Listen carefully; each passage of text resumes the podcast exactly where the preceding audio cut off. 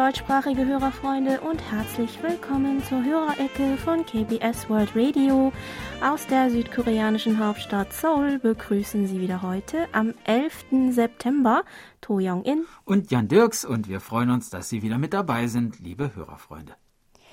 Letzten Samstag habe ich mit einer habe ich mich mit einer mhm. Freundin im Viertel Insadong mhm. getroffen. Das Viertel ist vor allem bekannt für seine traditionellen koreanischen Seiten. Zum Beispiel findet man hier verschiedene Läden für Malutensilien, die man für die traditionelle koreanische Malerei benötigt, mhm. wie Pinsel und Tusche, aber auch viele Teestuben mit koreanischem Tee und traditionellem Süßgebäck. Das letzte macht das Viertel natürlich auch besonders mhm. beliebt bei ausländischen Touristen. Mhm.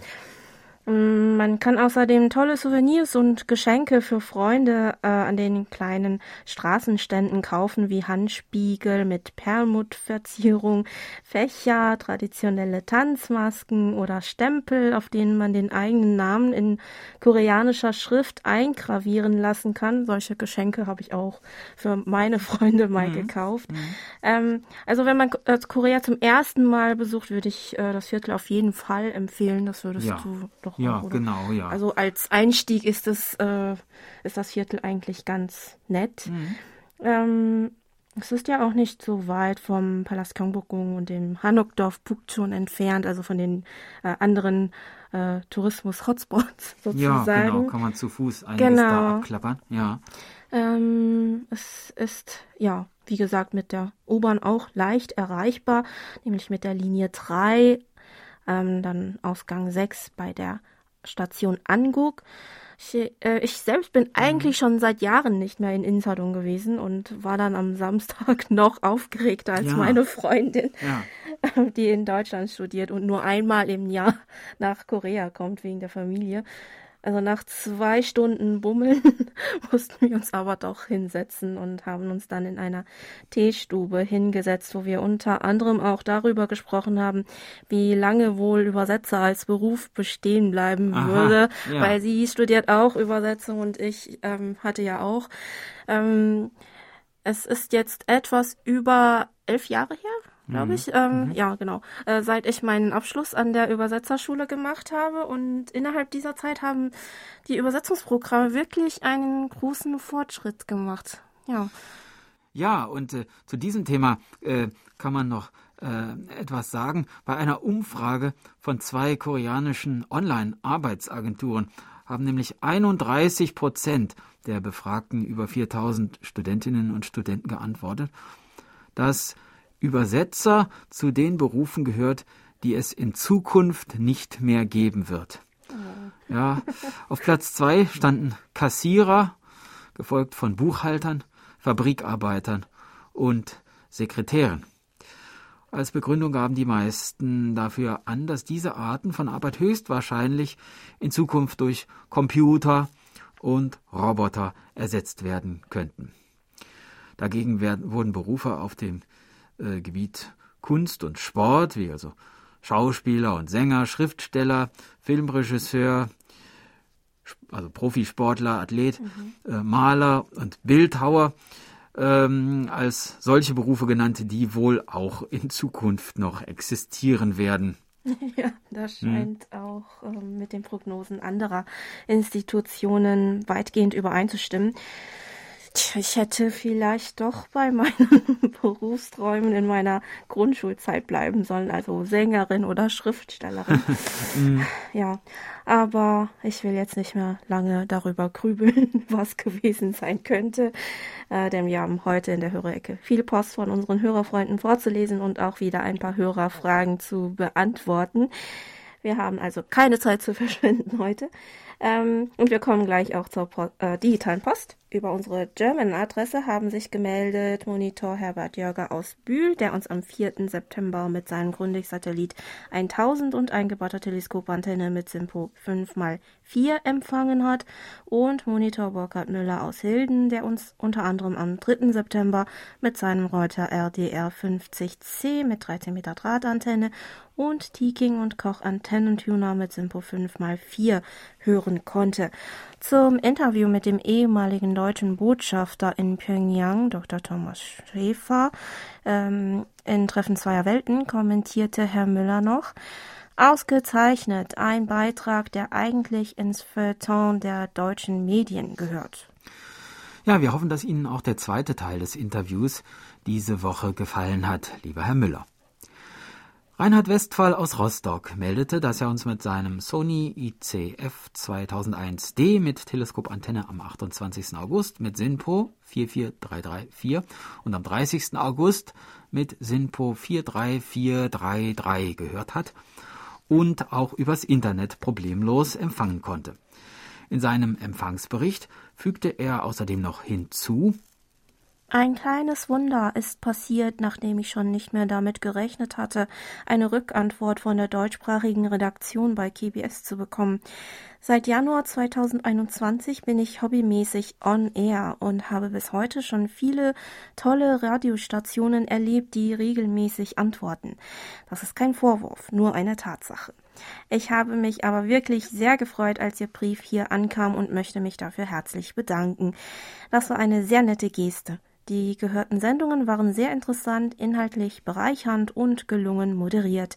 Man fühlt sich immer wohl, wenn man KBS empfängt und die Fülle aller News auch auf der Website genießen darf.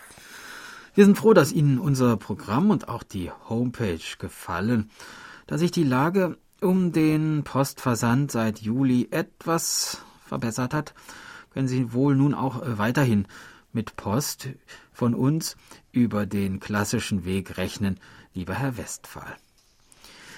Dann konnten uns Monitoren Birgit Denker und Siegbert Gerhard aus Frankfurt am Main am 28. August sowie am 3. und 4. September auf der Kurzwelle mit SINPO 45544 empfangen.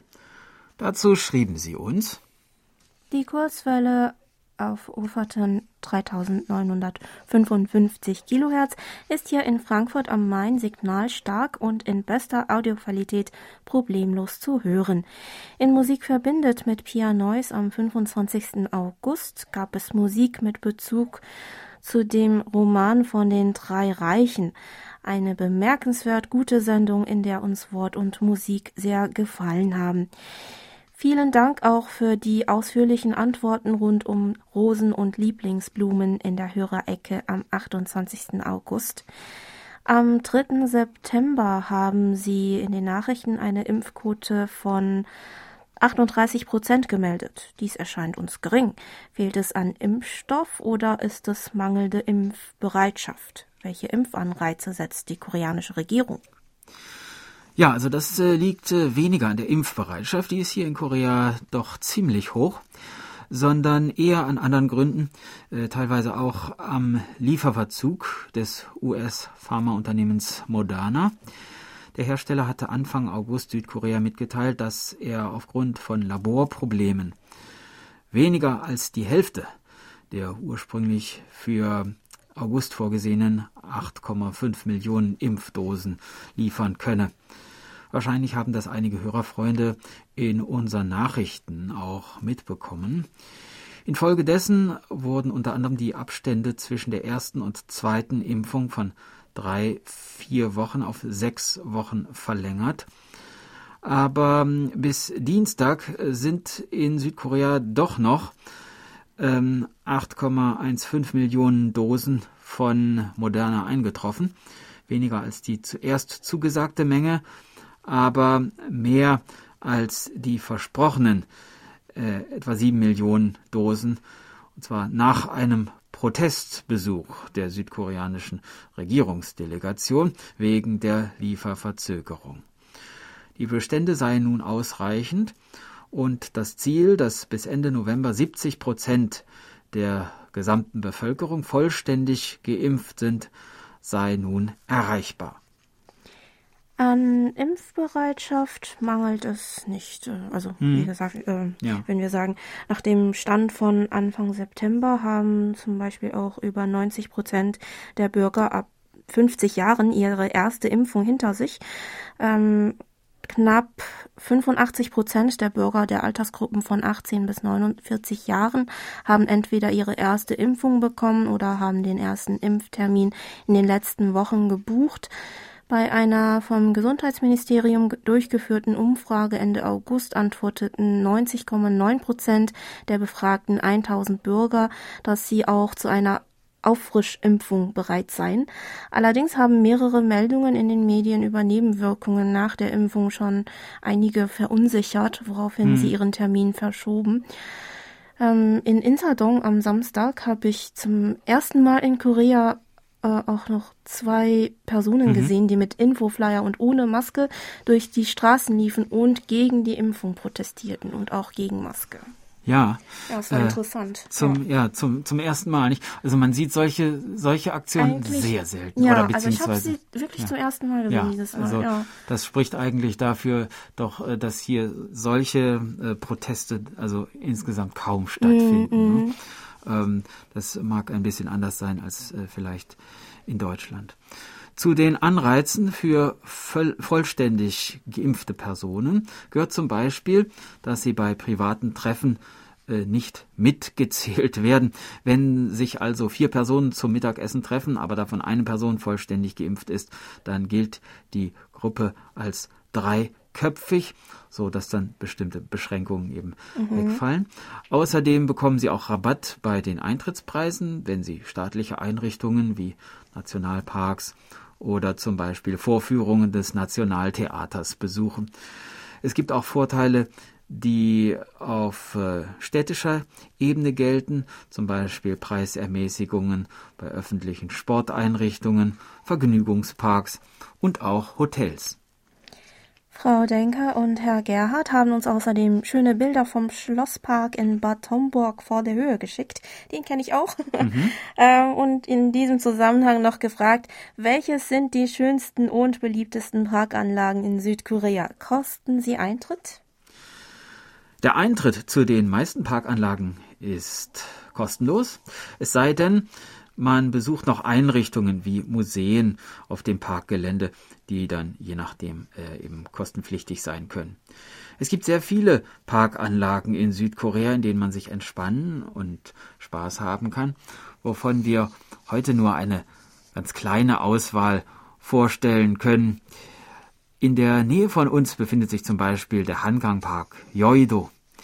Insgesamt, insgesamt elf Parks befinden sich entlang des Flussufers, von denen der Hangang Park Yoido unter Stadtbewohnern und Touristen der beliebteste ist. Besonders im April, zur Blütezeit der Kirschbäume, ist der Park immer sehr gut besucht. Ein großer Vorteil des Hangang Parks Yoido ist, dass man ihn auch gut per U-Bahn oder Bus erreichen kann und er je nach Jahreszeit viele verschiedene Veranstaltungen zu bieten hat. Beliebt in Seoul ist auch der Olympiapark, der als Austragungsort der Asienspiele 1986 und der Olympischen Sommerspiele 1988 diente. Ähm, die Gesamtfläche des Parks umfasst über 1,4 Millionen Quadratmetern und ein Rundgang dauert etwa drei Stunden. Äh, viele Bewohner aus der Gegend kommen zum Joggen, Fahrradfahren, Inlineskaten, Basketball und Badminton spielen mhm. und natürlich auch für einen gemütlichen Spaziergang oder kleine Picknicke. Ähm, Im Frühling kann man viele Blumen bewundern. Im Mai lockt vor allem der Rosengarten an einer Ecke des Parks viele Besucher an. Aber den Park hatte ähm, Jan ja auch einmal in schön hier. Ja, ich viele dieser Parks ähm, habe ich in der Reiseecke vorgestellt. Mhm. Äh, wenn Sie da noch mal genau. reinhören, ähm, können Sie sich noch genauer informieren. Außerhalb des außerhalb von Seoul gibt es dann zum Beispiel auch noch die Seenparks. Darüber habe ich auch damals berichtet, die auch für Solar beliebte Ausflugsziele sind. Dazu gehört zum Beispiel der Seenpark Ilsan, in dem etwa 1800 Kirschblütenbäume, Trauerweiden und Forsythienbüsche zu einer märchenhaften Atmosphäre beitragen. Der See in diesem Park ist der größte künstliche See Koreas und um ihn herum sind Wege für Fahrradfahrer und Spaziergänger angelegt. In Suwon in der Gyeonggi-Provinz kann man den Seenpark Gwangyo besichtigen, der über große Einrichtungen wie Springbrunnen und weite Wiesen verfügt. Äh, den besten Ausblick auf die Seen bietet das Freiburg Observatorium, das an die Städtepartnerschaft zwischen Suwon und Freiburg erinnert.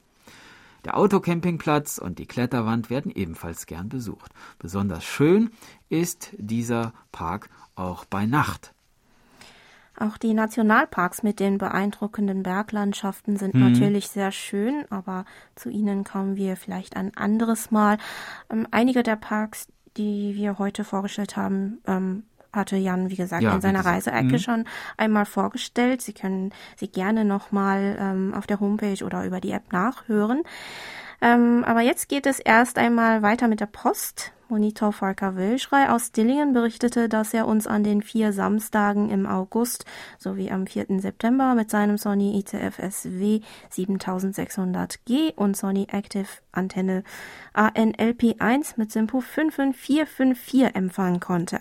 In seiner E-Mail hieß es außerdem noch, Herzlichen Dank für die sehr ausführliche und informative Beantwortung meiner Frage nach dem Notfallsystem in Südkorea. Und danken möchte ich auch für ein ganzes Bündel an QSL-Karten, das letzte Woche hier bei mir sicher eintraf. Hab mich über alles sehr gefreut. Auch die Sendung von Jan Dirks Schön hier Ausflugstipps für Korea bringt mir immer wieder neue Erkenntnisse und erweitert mein Wissen über Korea. Gerade in dieser Zeit, wo es wegen den Corona-bedingten Restriktionen so wenig Möglichkeiten gibt zu reisen, macht es besonders viel Freude, zumindest in Gedanken, durch ihr schönes und kulturreiches Land zu reisen. Die Reise zur DMZ und die Besichtigung verschiedener Sehenswürdigkeiten nahe der Grenze zu Nordkorea ist besonders spannend. Herr Wilschrei teilte uns übrigens noch mit, dass er bei der Umfrage zur Hörerzufriedenheit bereits mitgemacht hat. Vielen, vielen Dank. Die Umfrage dieses Jahr wieder nur online läuft bis zum 29. September. Die Umfrageseite ist über ein großes Banner ganz oben auf der Startseite unserer Homepage verlinkt. Wenn Sie auf das Banner klicken, werden Sie zur entsprechenden Seite dann auch weitergeleitet. Wählen Sie dann die Sprache aus, wonach Sie zunächst einmal nach Ihrer Zustimmung zur Sammlung und Verwendung von personenbezogenen Daten gefragt werden. Sind Sie damit einverstanden? Kreuzen Sie als Zustimmung die Aussage an und schon sind Sie startklar für die erste Frage. Mit Ihrer Teilnahme helfen Sie uns, liebe Hörerinnen und Hörer, nicht nur bei der Verbesserung des Programms, sondern unterstützen auch den Erhalt der Kurzwelle. Wir bedanken uns bei allen Hörerfreunden ganz herzlich für Ihre Unterstützung. Und nun ist Zeit für ein wenig Musik. Wir hören Jongmin A.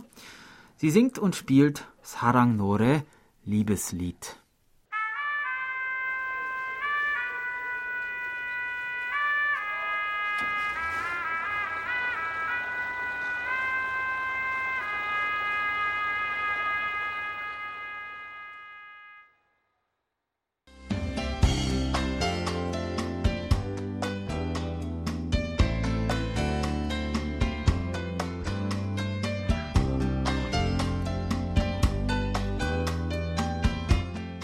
Und nun kommen wir zu den Medientipps.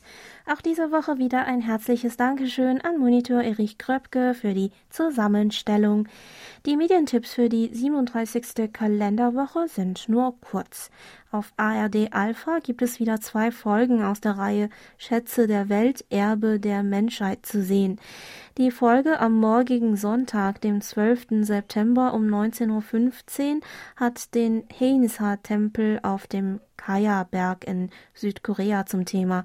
Am nächsten Sonnabend, dem 18. September um 19 Uhr, geht es weiter mit einem Bericht über den Höhlentempel Sokguram. Der zweite Tipp ist ein Filmtipp.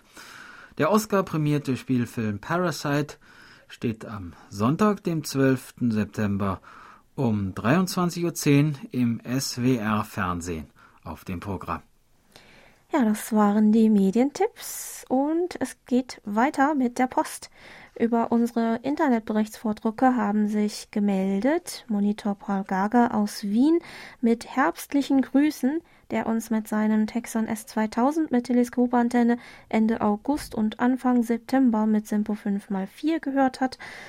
Roger Spornheimer aus Reichshof, der mit seinen Sangean ATS 909X mit Langdrahtantenne am 25. August einen Empfang von Simpo 44534 hatte und Monitor Dietmar Wolf aus Hammelburg, der uns mit seinem Crane Skywave SSB mit 20 Meter Langdrahtantenne am 28. August mit Simpo 52355 gehört hat. Daniel Wege aus Deutschland konnte uns am 30. August mit seinem ICOM 7300 mit SINPO 55455 empfangen und schrieb uns Danke für Ihre Sendungen in deutscher Sprache. Ihr Programm ist sehr interessant und informativ. Ich verwende verschiedene Empfänger. NRD 535, Sony SW 77, Degen DE äh, 1103. Am häufigsten höre ich Ihr Programm, wenn ich abends mit dem Hund ausgehe. Dann benutze ich mein Jesu VX6E. Die Qualität der Aussendung ist meistens sehr gut. Detlef Böcker aus Deutschland berichtet, dass er uns am 4. September mit seinem Lowy HF 150 mit Simpo 55455 empfangen konnte und schreibt zur Begegnung von Monitor Dieter Leupold aus Leipzig mit einem ausgerechnet super scharfen Instantgericht aus Korea, über die wir in der letzten Hörerecke gesprochen hatten, folgendes. Hörerwurst Highlight war natürlich der Genuss von koreanischem Fast-Food-Abteilung Flächenbrand. Hm. Mir wäre es wohl nicht ganz so schlimm ergangen, esse ich doch sehr scharf, eben asiatisch. Ich gebe aber zu, dass es Sachen äh, und Soßen gibt, die einem wirklich das Wasser in die Augen treiben. Ja, es passiert mir immer noch mhm. ähm, bei manchen scharfen Gerichten, obwohl ich eigentlich auch einigermaßen mhm. an Schärfe mhm. gewöhnt bin. Ähm, weiter schrieb uns Herr Wege noch, KBS in Deutsch höre ich schon Jahrzehnte. Früher noch äh, nach vielen eurer wunderschönen QSL-Karten gejagt. Heute höre ich lieber. 40 Jahre Deutschsendung ist schon ein Statement. Heute, da fast alle großen Sender abgeschaltet haben, ist das noch mehr so. Macht mhm. also weiter. An eure professionelle Arbeit müssen sich andere messen lassen. Die Latte li liegt hoch. Ja, na, vielen Dank, Herr Wege. Wir werden uns natürlich weiterhin um die Gestaltung unseres Programms bemühen und wünschen Ihnen auch weiterhin viel Hörvergnügen. Monitor Franz Schanzer aus dem österreichischen Schrems hörte uns am 4. September übers Internet und kommentierte, der Empfang war wieder sehr gut. Der Beitrag über die Süßkartoffel war sehr interessant. Süßkartoffeln hat es bei uns früher nicht gegeben. Mit zunehmender Zeit findet man aber die Süßkartoffel auch in den Regalen unserer Supermärkte. Ich persönlich habe sie noch nicht probiert. Bei uns sind immer noch die Kartoffeln, also Erdäpfel, sehr beliebt. Müssen die Süßkartoffeln geschält werden oder werden sie mit Schale konsumiert? Also sie müssen nicht unbedingt geschält werden. Laut Experten sind die wichtigsten Nährstoffe wie Vitamine vor allem in der Schale ähm, enthalten. Also, mhm. Also dass es sogar empfehlenswert sein soll, die Schale mitzuessen. Dafür sollte man natürlich die Süßkartoffel mit einer Gemüsebürste gründlich säubern, bevor man sie in den Ofen oder Topf tut. Aber, aber bei vielen ist das einfach Geschmackssache. Ähm, ich zum Beispiel koche sie erst einmal mit Schale, aber beim Essen entferne ich dann die Schale. Mhm. ich finde es dann besser so. Ähm, Kartoffeln sind übrigens auch in Korea beliebt. Seit langem ähm, bekannt für die Kartoffelerzeugnisse ist vor allem die Provinz Gangwon-do. Vor kurzem habe ich im Internet etwas über ein Café in der Stadt Gangneung gelesen, mhm. das Café mit Kartoffeln kombiniert. Mhm. Das Menü Kamung Kaffee soll ein Milchkaffee sein, der kleine Kügelchen aus Kartoffelstärke enthält. Also wer das hm, taiwanesische Milchteegetränk Bubble Tea und seine Tapioca-Kügelchen kennt, kann sich das wohl ähm, leichter vorstellen. Mhm. Der Name Kam Ung scheint die Abkürzung von Kamsa Ung Shimi zu sein, was ähm, also aus Kartoffelstärke zubereitete kleine Teigmassen, die in Suppe gegessen werden und eine besondere Spezialität der Kangon-Provinz ist. Wie die Tapioca-Kügelchen haben die Kartoffelstärke-Kügelchen auch eine Kaugummi-ähnliche Konsistenz. Ähm, das zweite Kartoffelmenü basiert auf Wiener Melange, Anstatt einer Haube aus geschäumter Milch kommt auf den Kaffee eine Haube Sahne vermischt mit Kartoffelcreme. Würdest du das mal probieren, Jan? Äh, ja, klingt kreativ. Ich, oh, ja, soll, man soll den Kartoffelgeschmack eigentlich gar nicht ähm, also, äh, merken. Ja, Kartoffeln mag ich auch ganz gerne, aber ich trinke eigentlich keinen Kaffee. ah, das stimmt. Ist, das ist das Problem. Ah, das ist das Problem. Ähm, aber, ja. Klingt aber interessant. Ja, auf jeden Fall. Ne? Gut, beim Monitor ähm, Heinz-Günther Hessenbruch aus Remscheid bedanken wir uns für seine Empfangsberichte für die letzten drei August-Samstage und den 4. September. In seiner E-Mail schrieb er uns, Lieferdienste jeglicher Art schießen hier wie Pilze aus dem Boden. Durch die Corona-Krise, den Ehren und Viren, gewöhnen wir uns einen neuen Lebensstil an. Wir nutzen auch einen Lieferdienst für Lebensmittel. Es ist ein hiesiger Lebensmittelhändler, der gegen eine Gebühr gegen eine Gebühr von mhm. 5 Euro bis in die Wohnung liefert, auch schwere Dinge wie Getränkekästen. Meine Frau bestellt montags telefonisch und am Freitag wird nach telefonischer Voranmeldung geliefert, bezahlt wird in Bar. Wir sind damit sehr zufrieden, weil auch die Preise für die Artikel normal und nicht überzogen sind. Wie ist das in Südkorea? Gibt es auch solche private Lieferdienste?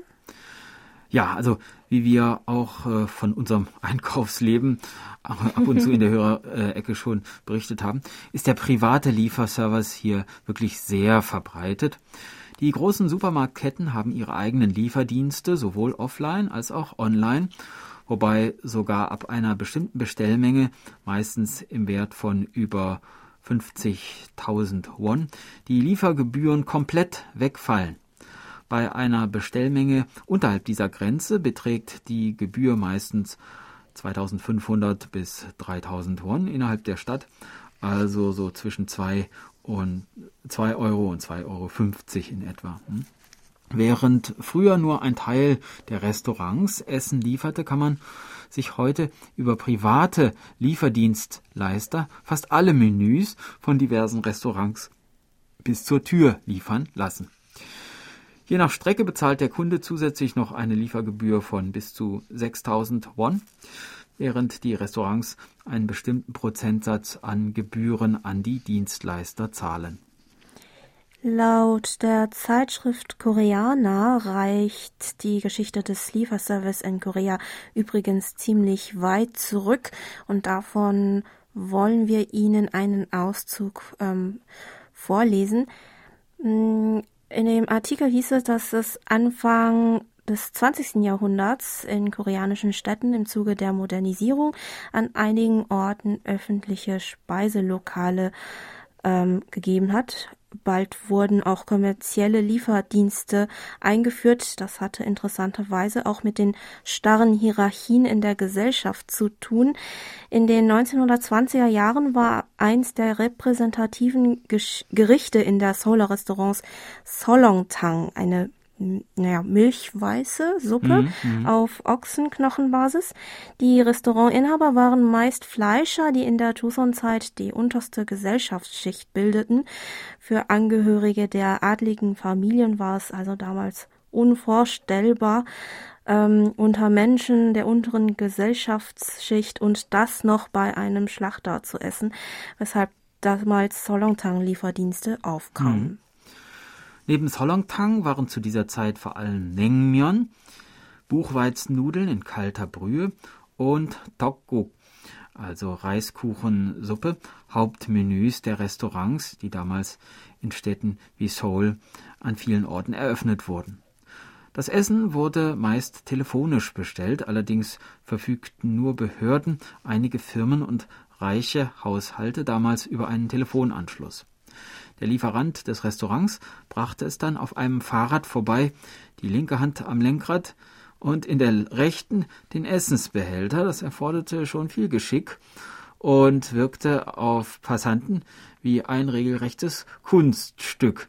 Sie schauten daher auch gerne mal, wie er das so bewerkstelligte.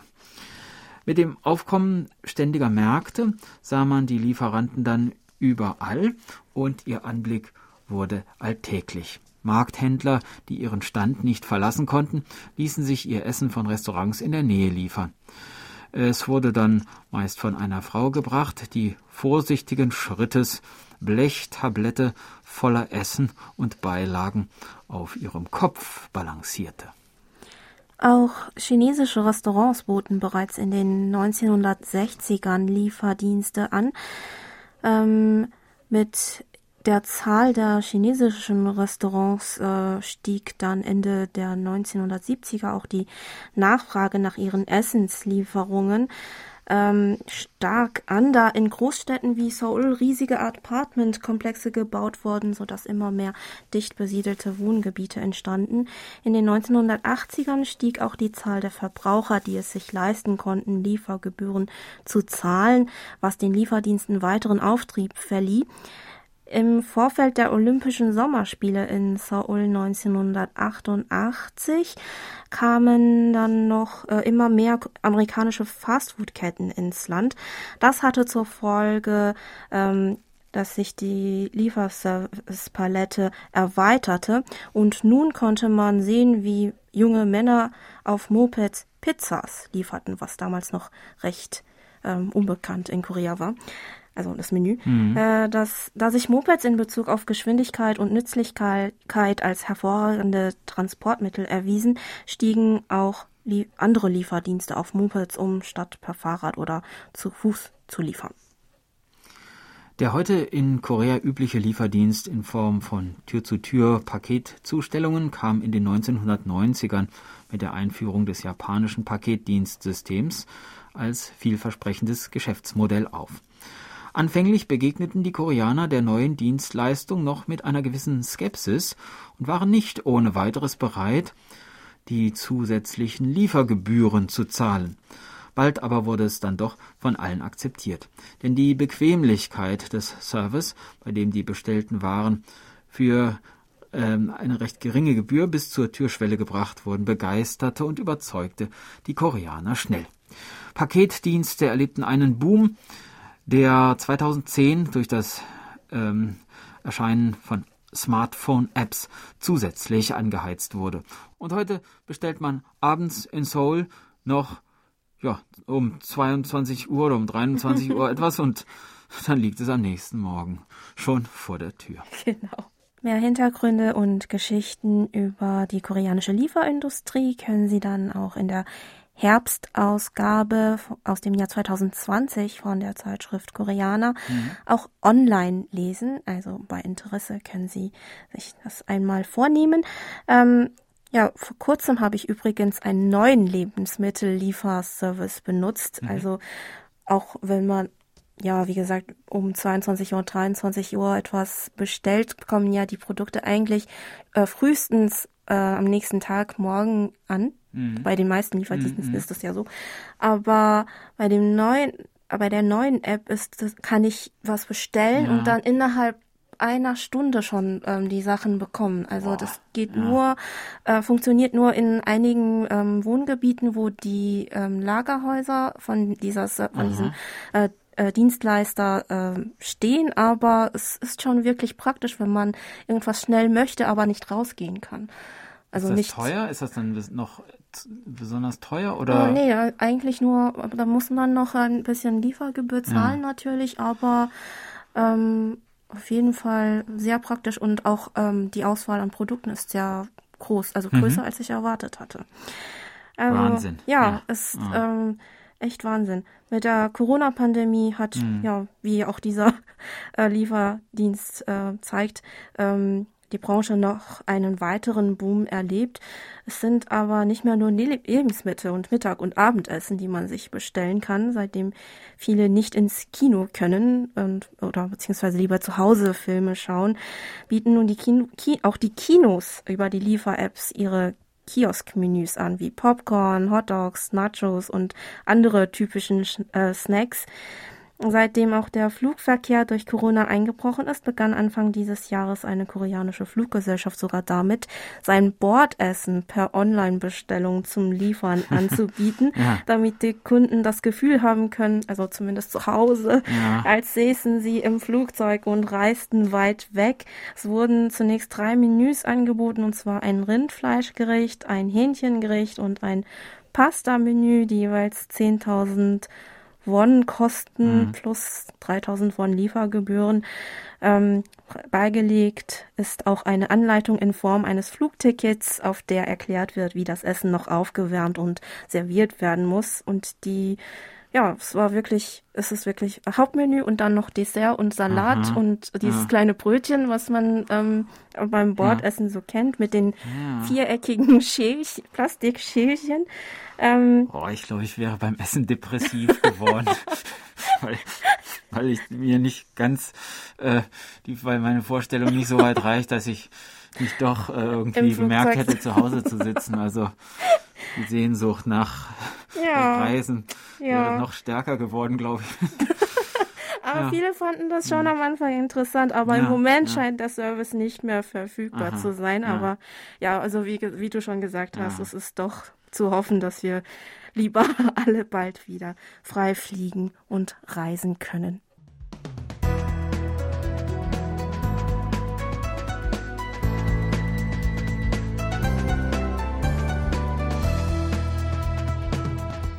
Sie hören KBS World Radio mit der Hörerecke. Geburtstagsecke. Auf der Geburtstagsliste von Monitor Bernd Seiser stehen diese Woche Werner Schubert in Grafing, Heiner Finkhaus in Gescha, Andreas und Carolina Breutenborberg in Odenthal, Gerhard Kopal in Almere, Wolfgang Schubert in Brandenburg am Inn und Ulrich Wicke in Felsberg. Wir gratulieren allen ganz herzlich zum Geburtstag und wünschen Ihnen alles Gute. Und das tun wir mit Musik. Klon singt Gongdari Shabara.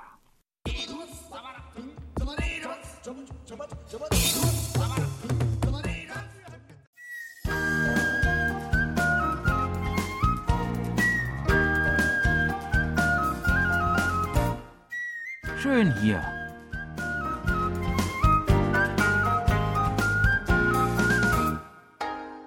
Ausflugstipps für Korea mit Jan Dirks.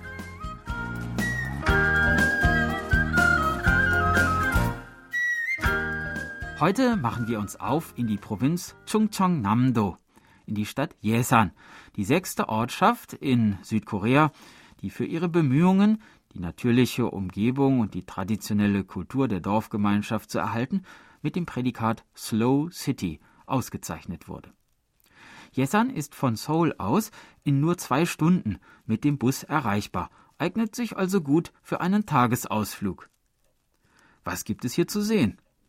Da ist zunächst der große Stausee von Yesan.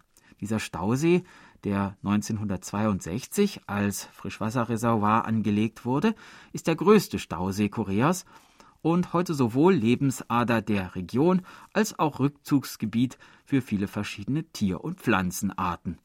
Inmitten schönster Natur hat sich in dem See eine Fischvielfalt entwickelt, die den Ort zu einem beliebten Anglerrevier macht.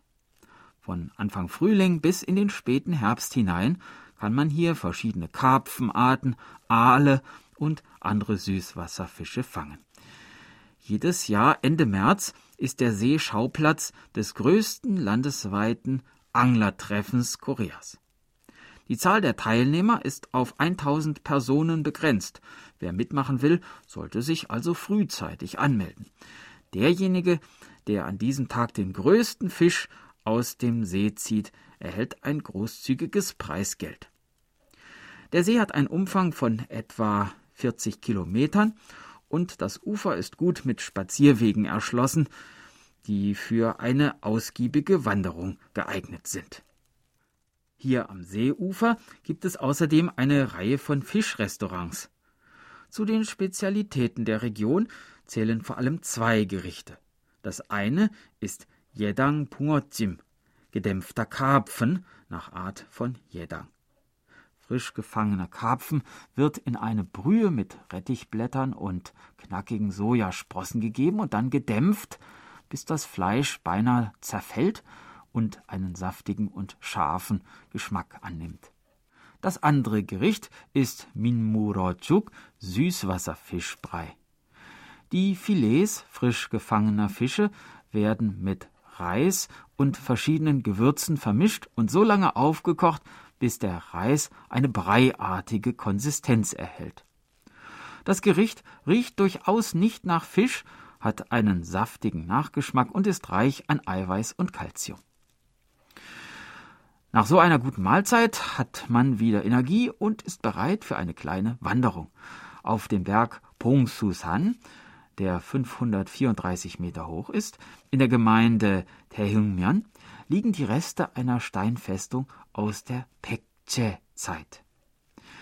Die Mauer ist zweieinhalb Meter hoch und dreieinhalb Meter dick und erstreckt sich über eine Länge von etwa 2,4 Kilometern. Die Festung wurde vor mehr als 1500 Jahren gebaut, um die Nordgrenze des Reiches Pekche zu verteidigen. Von hier oben hat man einen einzigartigen Blick auf den See und auch der Wanderweg entlang der Festung ist sehr empfehlenswert. Ein weiteres historisches Gebäude ist die Gemeindeverwaltung Taehung. Im Gegensatz zu den Kwana, den Gebäudekomplexen der großen Provinzverwaltungen, waren die Tonghon kleinere Verwaltungssitze, vergleichbar mit dem Rathaus oder der Gemeindeverwaltung heutiger Städte. Das 1407 erbaute und 1981 aufwendig restaurierte Ensemble fügt sich wunderbar in die Umgebung mit seinen uralten Bäumen ein und lädt mit der davorliegenden weiten Rasenfläche zu einem Picknick in malerischer Kulisse ein. Von dem ursprünglichen Komplex sind heute zwei Gebäude noch erhalten, ein Langgebäude sowie das Haupttor. Jesan ist bekannt für weitere regionale Spezialitäten. Da sind zum einen die sogenannten Lehmäpfel, deren süßer, erfrischender Geschmack in ganz Korea genossen wird. Seit 1920 werden in der Region systematisch Äpfel angebaut, da Jesan aus verschiedenen Gründen ideale Bedingungen dafür bietet. Bis in den Herbst hinein hat man prallen Sonnenschein und einen angenehmen Temperaturunterschied von Tag und Nacht, der das Fleisch kräftig und den Apfel an sich saftig werden lässt. Das hiesige Apfelfestival findet nur alle zwei Jahre statt und ist dann aber umso aufregender. Dort bekommt man allerlei Infos rund um die Äpfel, die hier angebaut werden. Zum anderen ist auch der Reis in dieser Gegend von besonders guter Qualität. Der Reis der registrierten Marke Freundliche Brüder ist frei von jeglichen chemischen oder sonstigen Zusatzstoffen. Vom Anbau bis zur Verpackung wird hier alles auf organische, umweltverträgliche Weise produziert. Die sogenannten freundlichen Brüder, die einst in dieser Gegend gelebt haben sollen, sind in Korea legendär. Vielleicht haben Sie die Geschichte der beiden Brüder in unserer Märchenreihe Es war einmal ja auch schon gehört. Die beiden Brüder sollen einander so herzlich zugetan gewesen sein, dass sie einander ständig mit Reis beschenken wollten. Und ihre Gutherzigkeit soll sogar dem König zu Ohren gekommen sein, der ihnen zu Ehren eine Statue errichten ließ. Diese alte Statue existiert heute nicht mehr, aber eine moderne Nachbildung kann man hier am Seeufer noch besichtigen. Außerdem findet hier jedes Jahr im September im Freundliche Brüderpark am Seeufer das Festival der Geschichten von damals statt, das sich alten Erzähltraditionen widmet und sich insbesondere, aber nicht nur, an Familien mit Kindern richtet.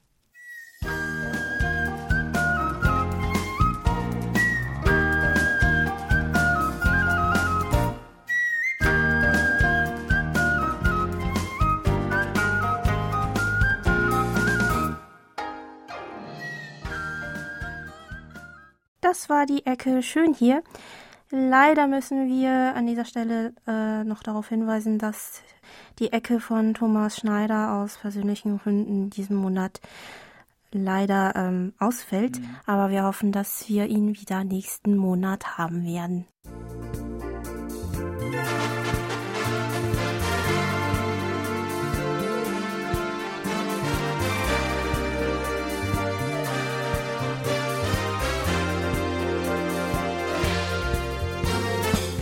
War es mal wieder für heute. Vielen Dank fürs Zuhören. Noch ein schönes Wochenende wünschen Ihnen Tro Young In und Jan Dirks. Auf Wiederhören und bis nächste Woche.